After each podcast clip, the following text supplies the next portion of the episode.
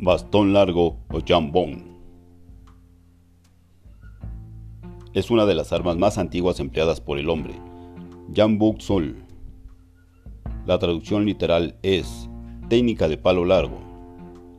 Un movimiento ofensivo es por lo general hacia adelante, mientras que el movimiento de defensa implica retroceder el arma a manera de espiral. Estas técnicas están controladas por las acciones de la muñeca del usuario. A los practicantes les enseña la importancia del control del ataque utilizando un alto nivel del ki, energía interna, incluyendo la meditación, el control de la respiración y la concentración. El artista dirige su propia energía vital ki hacia el arma.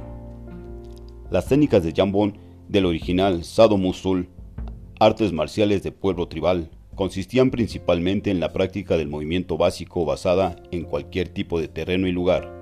Las técnicas cambiaron para adaptarse a las necesidades del artista marcial en cada reino en particular.